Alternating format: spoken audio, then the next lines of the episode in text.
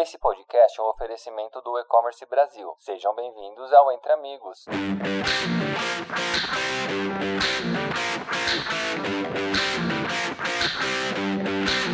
Olá, pessoal. Espero que estejam todos bem. Estamos aqui começando mais um episódio do Entre Amigos, um podcast do E-Commerce Brasil. Meu nome é João Pedro Tonini, eu sou diretor de produtos aqui do Mercado Pago e hoje eu estou aqui com o meu amigo Marcelo Fischer, que lidera todo o desenvolvimento de negócio para o Shopify Brasil. Tudo bem, Marcelo? Como é que você está? Tudo ótimo. Primeiro, obrigado pelo convite, João, e espero que a gente tenha um bom papo aqui. Legal. Eu que agradeço. Obrigado pela presença, Marcelo.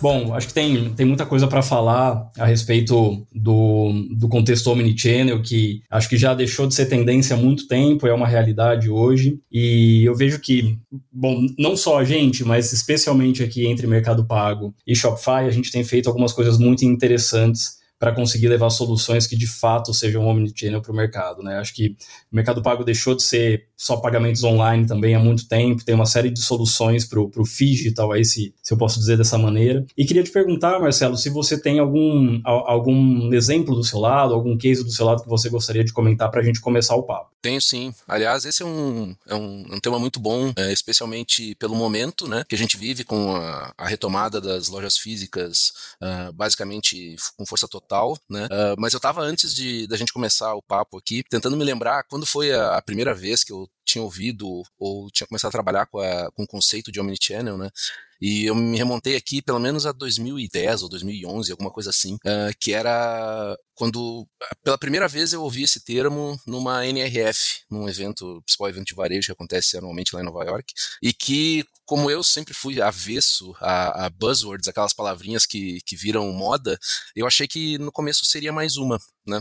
Uh, mas de fato o Omnichannel se tornou uh, muito mais do que uma, uma ferramenta, uma estratégia para escalar operações e negócios uh, no varejo, mas se tornou uma questão basicamente de sobrevivência, né?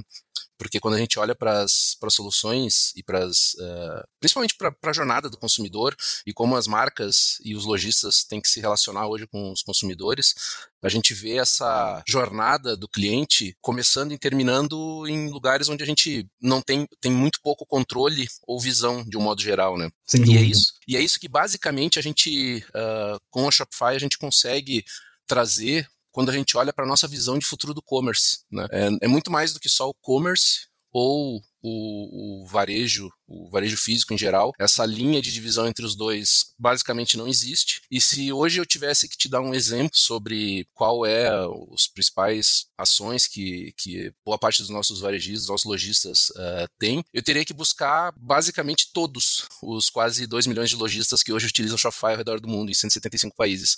Porque, literalmente, como eu comentei, é uma questão de sobrevivência para as marcas. Né? Ob obviamente, aqui no Brasil, a gente tem uma posição bastante avançada avançada no, no número de lojistas utilizando Shopify. Então, uh, a gente pode. Eu ouvi esses dias um termo também que uh, o meu amigo Peguim da Afrac utilizou, que era a gente tem lugar de fala quando a gente tem proximidade com um volume tão grande assim de, de operações, né? Que é o caso da Shopify, é o caso da Mercado Pago também, né? Então a gente gosta de trazer, a gente tem alguns exemplos muito marcantes de, de merchants nossos que começaram como nativos digitais, como por exemplo da Salve, né? A Salve é uma marca de cosméticos que nasceu nativa digital, aliás, essa é uma outra mega tendência junto com, uh, com o tema de omnichannel, né, os, os, as marcas nativas digitais. Então a Salve é uma marca que começou com e-commerce, né, e hoje está migrando para uma operação física, né, utilizando essa visão integralidade dos dados de cliente e de produtos para poder uh, se relacionar de forma mais uh, objetiva e de forma mais relevante com o merchant. Né? Esse aqui é um dos grandes casos que a gente tem. Né? A gente tem outros diversos casos que, que tem muitos, a absoluta maioria deles com uh, o mercado pago também, como a Estante Mágica,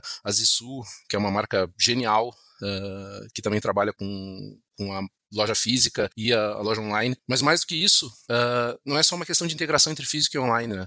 É uma questão de você estar tá presente independente de qual seja o ponto de contato do cliente com a tua marca, você poder criar uma oportunidade de conversão para essa marca. Então, acho que esse é o, assim, um dos pontos principais uh, e que a gente vê também como tendência operando em todos os, os lojistas que a, que a gente, que a Shopify ajuda a escalar. Legal, legal, Marcelo, são ótimos cases mesmo. A gente depois pode explorar um pouquinho mais, mas eu queria pegar uma coisa que você falou aqui dos nativos digitais que começam a migrar para o mundo físico. É, eu li um relatório, inclusive divulgado no site da Shopify, de que o custo de aquisição de cliente, o famoso CAC, é, que antigamente era um dos incentivos para que um nativo físico migrasse para o digital, tem mudado a tendência. Né? Parece que em alguns casos começa a ficar até mais barato, ou no final das contas, essa equação do, do custo de aquisição é mais vantajosa, até no mundo físico do que no online, de tão complicado que está conseguir atingir as pessoas através de tanto, tanta informação e às vezes ruído que a gente tem no mundo online. Você tem observado essa tendência também com, com os clientes que você tem mais contato dentro da Shopify? Totalmente. Aliás, a gente tem visto alguns casos onde o custo de aquisição de, de clientes, de lojas online, ela chegou a, a explodir a cinco vezes o valor pré-pandemia. Né? Então a gente vê o, o, tema de, de custo de aquisição como algo relevante e, e de impacto muito forte para uma operação online hoje. E essa migração para o universo físico, a exploração do universo físico, traz algumas vantagens hoje. Obviamente que uma operação física diminui hoje o custo de aquisição, né? aumenta o nível de possibilidade de você criar ações de loyalty, de, de lealdade, né, com esse, com esse cliente. Uh, mas mais do que isso, ele vai demandar de uma operação uh, que você tenha a, a integração dos dados para que você possa oferecer uma experiência relevante no ponto físico maior, né? Então, se você não tiver o básico de uma experiência omnichannel, que é o, click and collect, você poder ter a habilidade de comprar online para retirar numa loja, você poder comprar online e devolver numa loja física caso precise. E se você também não tiver apps de, de fidelidade ou de loyalty, é, isso vai tornar a tua estratégia de ida para o universo físico muito difícil, né? Mas sim, é uma tendência que é absolutamente necessária. 53% dos nossos clientes hoje, eles estão investindo em soluções que permitam a venda em qualquer lugar. E aqui a gente não está falando especificamente de uma loja física. Eventualmente você pode estar tá falando de estender o teu catálogo de produtos como a gente estava comentando antes, em qualquer ponto de contato. Tem um tema que é muito Uh, próprio do universo de marcas nativas digitais, mas que deveria ser próprio de qualquer varejista no mercado brasileiro, que é o dado de que o Brasil hoje tem o quarto maior mercado mundial de social buyers, ou seja, pessoas que compram através de redes sociais. 41% dos, de, das compras uh, no mercado online hoje no Brasil foram impulsionadas através de um influenciador.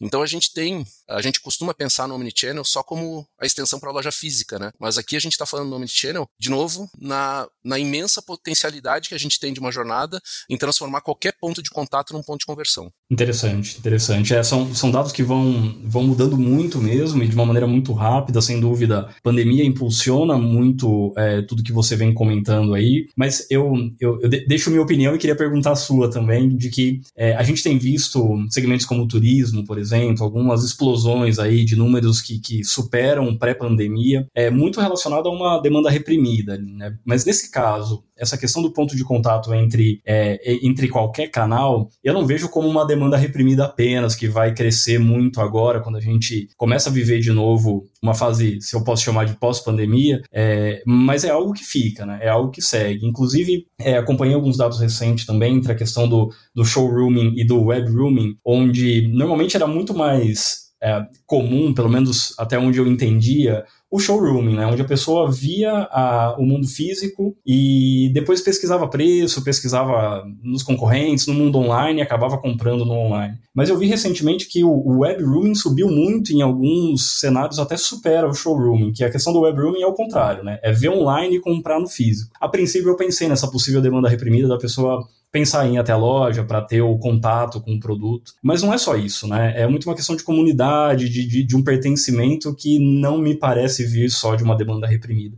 Queria ver sua opinião também, Marcelo, se você acredita que isso é, é deixa de ser algo é, pontual desse momento único que a gente vive no mundo, um pós-pandemia, e é de fato algo a se olhar por muitos anos aí daqui para frente. João, você tocou em três pontos, em dois pontos aqui que são fundamentais e estão muito em linha com o que a gente acredita, né? É, o primeiro deles é sobre o fato da, de que a experiência não retrocede. Né? Então, tanto no showrooming quanto no webrooming, quando a experiência é muito positiva, na, tanto na primeira quanto na segunda oportunidade de contato, né, o cliente ele não vê a diferença entre a tua estratégia e ele vai estar cada vez mais conectado com a tua marca e com a tua operação e vai Uh, comprar mais e vai se engajar mais com, com o teu negócio. Aliás, tem uma, um número que diz que clientes omnichannel consomem uh, até 4% mais do que um cliente que não é. E, obviamente, com um ticket, uh, em média, 41% maior né, do, que o, do que o não. Então, tem esse tema da, da experiência, que, obviamente, quando você provoca uma experiência positiva, e eu acho que as lojas físicas têm se tornado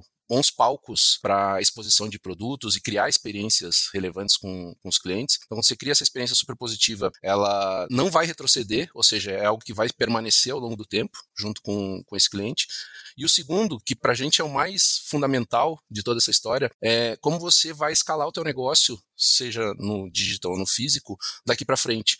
E a gente acredita que isso vai acontecer com quem consegue criar comunidades. Né? E, obviamente, principalmente no mercado latino, né, e onde o Brasil tem a maior relevância nesse, nesse mercado, uh, o tema de proximidade, o tema de contato, o tema de estar presente, estar em, em real life com as pessoas, isso é muito fundamental. Né? Então, a gente até tem uma, uma visão de que hoje um dos principais uma das principais posições numa operação de e-commerce é o gestor de tráfego. Né? Uh, a gente acredita que essa posição vai estar sendo dividida aos poucos com o gestor de comunidades. Então a gente vê daqui para frente a, a, criação e a gestão de comunidades como algo fundamental. E essa experiência no universo físico e de proximidade com os clientes vai também vai permear uh, ao longo do tempo as relações. Boa, muito legal, Marcelo, muito bom. E é, trazendo um pouco para a realidade que eu tenho vivido também na questão de meios de pagamento, a gente segue exatamente essa mesma tendência de que o usuário ele tem que ser capaz de comprar, independente do canal, com o meio de pagamento que ele quiser e que esse meio de pagamento ofereça a mesma segurança, praticidade, velocidade que qualquer outro que ele está acostumado. E é curioso porque eu começo a ver cada vez mais o compras no mundo físico usando pagamentos não presenciais, o que não era muito comum, porque o pagamento presencial, o que eu estou chamando aqui de pagamento presencial é principalmente o dinheiro ou o cartão de crédito com chip and PIN, com a senha, que sempre, é, sempre isso olhando para dados, não é uma opinião minha, mas são fatos, muito mais seguro que uma compra online normalmente, porque obviamente você tem ali a senha, é, além da presença física de um plástico, no caso do cartão. Mas eu vejo que, de uns tempos para cá, especialmente com a questão do Pix, a gente começa a ter muito pagamento não presencial, que seria exatamente o pagamento que trafega pelo mundo online na loja física. Então, pagar com QR, pagar com um saldo de carteiras virtuais, pagar com o próprio Pix, tem se tornado uma realidade. E eu queria te perguntar se é algo que você entende hoje que os clientes que, que você menciona, que estão buscando cada vez mais essa presença omnichannel, têm valorizado e têm compreendido também as diferenças entre questões de risco, aprovação e valor desses meios de pagamento, ou seja, no geral do valor de ter vários meios de pagamento, independente de ser presencial ou não. É, é algo que você vem percebido, Marcela? É algo que você tem visto como um pedido, como uma necessidade dessa turma? Tem dois pontos de vista aqui eh, a respeito do mesmo tema. Né? O primeiro é a, a visão do lojista. E, e, aqui a gente tem uma diferenciação porque uma, um lojista no Brasil ele, ele se comporta de um modo diferente do lojista do resto do mundo, né? Aqui no Brasil, em especial, é, muitos lojistas eles têm dois, três, diversos meios de pagamento, diversos gateways de pagamento diferentes na sua operação, o que às vezes é insano do ponto de vista de gestão né, de uma operação para isso. Então, tem um tema do comportamento do, do lojista brasileiro, que às vezes ele, acreditando que vai ter uma vantagem na operação dele, ele acaba criando uma complexidade para o negócio e uh, acaba empurrando diversas operações, sem às vezes estar tá olhando para quem de fato faz sentido, que é a opinião do consumidor. Né? E que essa sim tem mais uh, peso nesse momento e onde a gente vê uh, mais aderência ao que você comentou, né? Então, sim, você ter a, a, as opções diversas para realizar e efetivar um, um, pagamento, seja ele no, no, ambiente físico ou digital, e o cliente, o consumidor final, sim, esse está demandando absurdamente, mas de novo por uma questão de experiência, né? Uh, o, que, uh, o que do lado do lojista, a gente ainda precisa criar um nível de maturidade maior para uh, justamente você ter na sua mão parceiros que cubram um maior número de, de soluções que façam sentido para o teu consumidor final, e daí você diminui o nível de complexidade da tua operação. Uh, mas de um modo geral, sim, né? E a gente até vai um, um passo além, porque uh, a gente já está pilotando muitos uh, modelos de negócio além do Pix. O Pix é uma revolução absurda Sim. no mercado. Assim, sem, sem precedentes, né? Uh, recentemente a gente estava comentando aqui internamente sobre a, a, possibilidade do Fed, que é o Banco Central Americano, uh, adotar o Pix lá, ou um modelo de Pix, porque é simplesmente o, é quase a, a Brazilian Storm que aconteceu do surf nos últimos anos. A gente está vendo com as operações de fintech brasileiras e a inteligência e a lógica de fintech brasileira simplesmente varrendo a América Latina e o resto do mundo uh, com a eficiência do Pix que aconteceu aqui no Brasil, né? Então isso, isso é algo assim é, esse é um dos drivers de inovação que a gente vê no, no, no, universo de, de pagamentos. Mas a gente também vê a questão das redes de blockchain, né? E hoje, com o, a Web3 uh, tendo um dos pilares como NFTs e, e, digital wallets, carteiras digitais para pagamento, aqui a gente vê um, um pouco mais à frente, né, para o futuro. Aqui uma outra aceleração e uma outra disrupção bastante uh, violenta também, porque Hoje, quando o cliente vai fazer um pagamento, de um modo geral, ele está se conectando e está fazendo, está se logando numa, num sistema qualquer, seja do varejista ou do, do gateway de pagamento, que vai ter uh, os seus dados lá. Quando a gente está falando de Web3, uh, NFTs, digital wallets, a gente está falando do inverso, né? É o lojista que tem que logar na carteira digital do cliente e daí entender qual é o nível de relacionamento que aquele cliente está tá dando para ele. E aqui vai ter um outro, uma outra camada de disrupção gigantesca no futuro. Totalmente, totalmente de acordo. E inclusive algo que a gente também vem olhando muito dentro de casa aqui no mercado pago, é com toda essa, com toda essa quantidade de opções em, em empresas muito boas, como você bem comentou do Brazilian Storm aí para as fintechs, não só para o surf, é, a gente tem cada vez mais uma, um desafio de buscar o que de fato a gente vai oferecer como diferenciação dentro do nosso contexto aqui. Porque para um cliente, seja ele um vendedor ou um pagador, vai ficando cada vez mais difícil entender qual é o diferencial real entre um player e outro. Tirando aqueles mais óbvios a curto prazo, né, de descontos tal, a gente vem trabalhando muito nisso internamente. E aí, é, trazendo o Omnichannel aqui para um, um Omnipayment dentro do, do, nosso contexto, o que a gente tem tentado fazer muito para o lojista, para resolver um, um, uma dor que você comentou no começo da sua fala agora, que é ele ter ali dois, três gateways de pagamento, adquirentes diferentes, e cada uma com uma taxa, dependendo da bandeira do cartão, a taxa muda, ele ter toda essa gestão. O que a gente tem tentado fazer é integrar é, todo este controle em um portfólio de produtos que vai muito além do online, mas que toca também maquininhas de cartão, QR, etc. E tudo isso com uma gestão integrada, onde ele consiga ver numa mesma interface toda, todo o fluxo de pagamento dele e, e outros produtos como antecipação, crédito, tudo, tudo dentro do mesmo contexto. Mas o mais interessante eu diria que é para o pagador, onde é, a, a luta pelo, pela, pela fidelidade desse pagador, por, por, assim dizer, vem sido cada vez mais difícil também, dado grandes investimentos de grandes empresas que a gente acompanha. Então, também buscar esse benefício claro pode incentivar toda essa cadeia. No nosso caso aqui, a gente acabou de lançar, por exemplo, a Melicoin, que eu não sei se vocês chegaram a acompanhar, que ainda não está para o mundo físico, não está aberto para terceiros, mas é uma tendência que a gente leve para isso. Quando a gente começa a, a, conectar um pouco do nosso ecossistema todo aqui do Mercado Livre também, para que o pagador entenda que de fato tem uma vantagem real ali para ele, muito mais que um cashback pontual, etc., que ele tem a, um, um caminho para construir uma relação mais a longo prazo e pular um pouco menos de carteira para carteira, né? Que a gente acha que assim também a gente consegue entender nosso cliente mais profundamente, buscar é, como oferecer cada vez produtos mais interessantes também. Tem uma coisa que é muito, muito maluca, né, João? É, quando a gente olha qual é o, o core, né, qual é o, o centro ali nervoso de uma operação de um lojista ou de alguém que está indo direct to consumer, uma indústria e tudo mais, que é, no, fi, no final do dia, deveria ser, uh, primeiro, ele ter a propriedade do dado do relacionamento com o cliente, em cima desse dado, ele criar e testar demandas, né, seja numa loja física, seja numa loja virtual, num canal de rede social, tudo mais, entender a afinidade e, e ampliar a afinidade da marca, né, com essas experiências inesquecíveis em diversos canais, né, tratar hiper uh, personalização de recomendação a partir do perfil de clientes e uh, escalar isso. Né? Quando a gente olha para o que de fato muito do, dos lojistas brasileiros, e aqui a gente tem uma, uma boa percepção que a, a Shopify é a empresa que auxilia os empreendedores, seja no, aquele cara que está tentando fazer a primeira venda, até aquele cara que tá, já fez o IPO e está vendendo milhões. Né? Então, quando a gente olha esse cara, ele tem um, um, um volume de, de trabalho e atenção tão grande que ele deveria estar tá dando para a jornada e para o cliente dele. E hoje ele às vezes gasta muito tempo na gestão de uma operação que deveria estar tá sendo simplificada.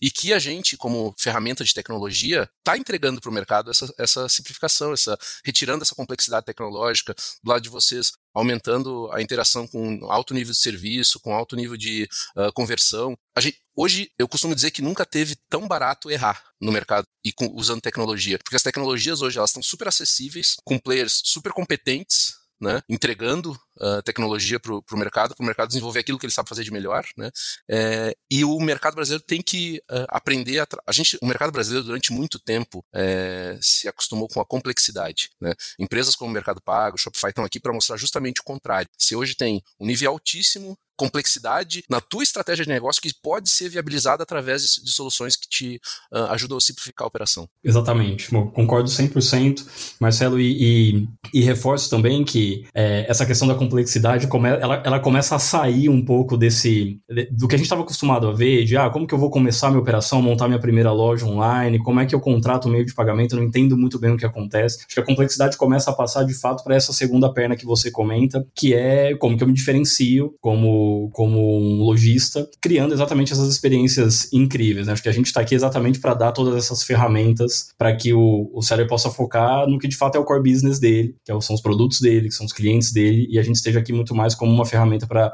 tirar toda, toda esse, esse, essa fricção que a gente estava acostumado a ver no Brasil. E não só no Brasil, né? Acho que no nosso caso aqui, é, empresas que operam em mais de um país, a gente vê também, especialmente na América Latina, como, como outros países ainda vão passar pelo que o Brasil vem passando já há algum tempo. Quero dizer que também ainda vão experimentar esse processo de descomplicar um pouco todo esse cenário é, de pagamentos e de e-commerce que a gente aqui no Brasil já avançou muito mais nos últimos anos. Então é isso aí, 100% de acordo. A parte interessante aqui é que o que você comentou, hoje um lojista ele pode iniciar uma operação dele no Brasil e muito simplesmente uh, ele expandir essa operação para qualquer país da Latina ou do mundo com o Shopify, a gente está presente em 175 países, e em muitos desses países uh, ele pode continuar mantendo a, a gestão dele aqui, inclusive do, do meio de pagamento, a partir do, de uma uh, da, da, integração nativa que a gente tem hoje, por exemplo, Shopify com o uh, Mercado Pago. Sem dúvida, inclusive com o modelo de, de dropshipping que vocês oferecem tão bem,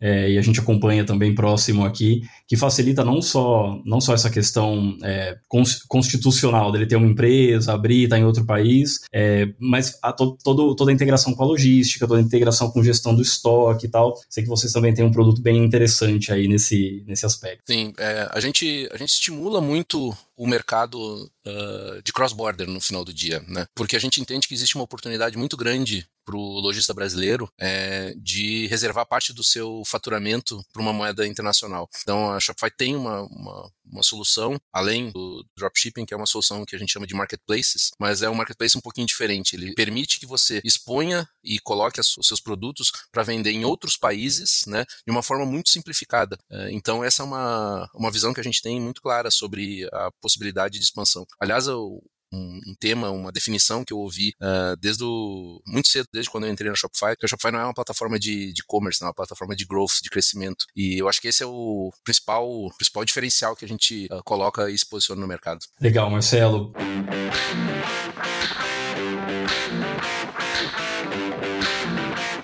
Ah, a gente vai chegando perto do fim aqui, o tempo passou rápido. É, antes de mais nada aqui, queria te agradecer mais uma vez, agradecer ao E-Commerce Brasil pelo espaço para a gente bater esse papo e perguntar para você aí se você queria deixar alguma última mensagem, alguma última consideração para quem está escutando a gente. Primeiro, e antes de mais nada, agradecer muito a oportunidade. O tempo literalmente voa. A gente poderia ficar mais muito mais tempo aqui discutindo sobre, sobre esse tema que é, que é simplesmente encantador.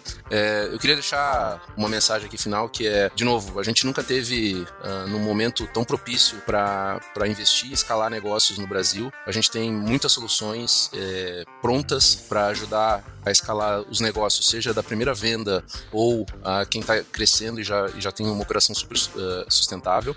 E a gente quer se colocar à disposição aqui.